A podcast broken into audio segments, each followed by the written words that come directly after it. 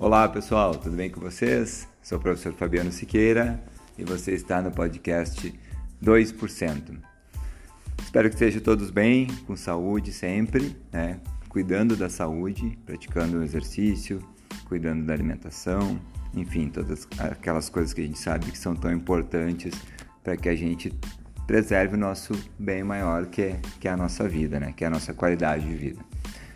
Hoje quero tratar de um tema que confesso que vem me incomodando assim há algum tempo, que é falar justamente sobre essa questão do que, que é criatividade no treino e o que, que é invencionismo.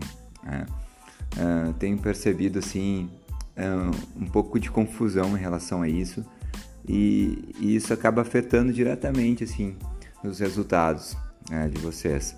E como o objetivo desse podcast é passar informação que otimize os teus treinos, acho importante falar desse tema. Uh, eu sempre falo o seguinte, né, que o básico bem feito ele funciona e funciona muito bem, né? E muitas vezes exercícios que já estão uh, muito, muito testados, foram muito estudados e se sabe a eficiência desses exercícios. E aí, eventualmente, surgem modismos, surgem uh, exercícios nas redes sociais, no Instagram, blogueiras, e, enfim, por aí vai, exercícios que acabam se tornando meio que modinha nas academias, né? E que muitas vezes são exercícios que não são efetivos, além de muitas vezes serem arriscados. Então, assim, uh, antes de sair fazendo algum exercício só porque viu em algum lugar e achou legal, né? uh, questiona o teu professor, uh, pede ajuda e, e pensa se aquele exercício realmente ele é efetivo para aquela musculatura que tu quer trabalhar.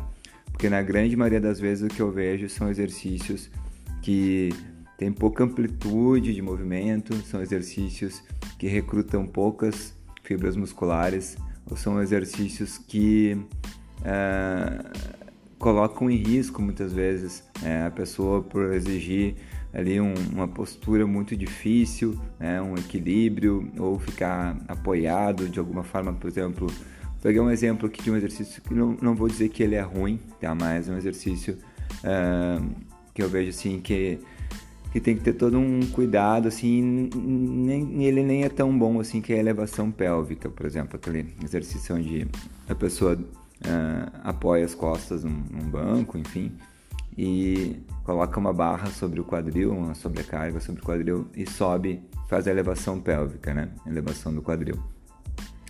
Uh, esse exercício, se a gente analisar ele, a amplitude dele é relativamente pequena quando a gente compara ele, por exemplo, a um agachamento, né? Ou até mesmo a um trabalho no leg press, que ele é bem mais simples e bem mais efetivo do meu ponto de vista, né? Uma outra questão, assim, é a questão do uso excessivo de acessórios sem a necessidade, pessoal. Vejo muita gente fazendo exercícios com, com os elásticos, né? E, e, tudo bem, é legal a gente usar esses recursos aonde a gente daqui a pouco não tem uh, um aparelho, não tem um recurso melhor.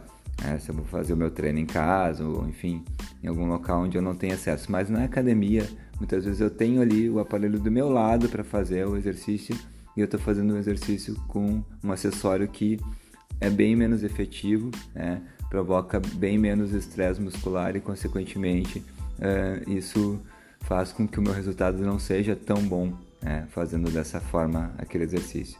Então, uh, muito cuidado, tá? Antes de sair fazendo exercício só porque ele é legal, só porque ele é modismo, questiona, pergunta, uh, saiba realmente qual é a efetividade desse exercício, sempre prioriza a amplitude do movimento e sempre prioriza que tu termine a série muito próximo ali da, da falha.